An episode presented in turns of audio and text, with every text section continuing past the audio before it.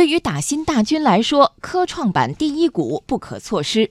今天，科创板第一股华兴原创迎来网上网下申购日，股票代码为六八八零零幺，申购代码七八七零零幺，网上申购数量上限为七千五百股，中签缴款日为七月一号，也就是下周一。上海新兰德证券首席分析师傅少奇说：“申购的风险非常小，但是交易的风险要警惕。”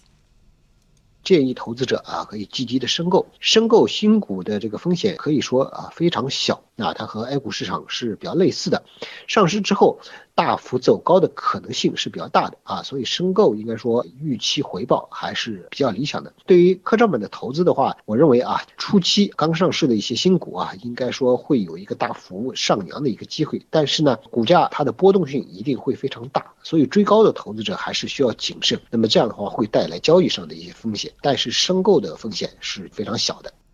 按照华兴原创此前发布的公告，发行价格定为每股二十四点二六元，发行市盈率四十一点零八倍，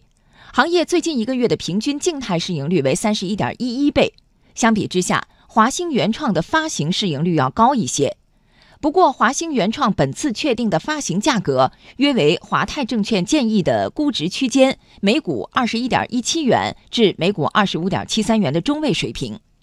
市场分析认为，华兴原创的询价及定价结果显示，此前市场担心的科创板初期投资机构的非理性报价行为并没有出现。对此，武汉科技大学金融研究所所长董登新认为，这要归功于科创板特殊的定价机制。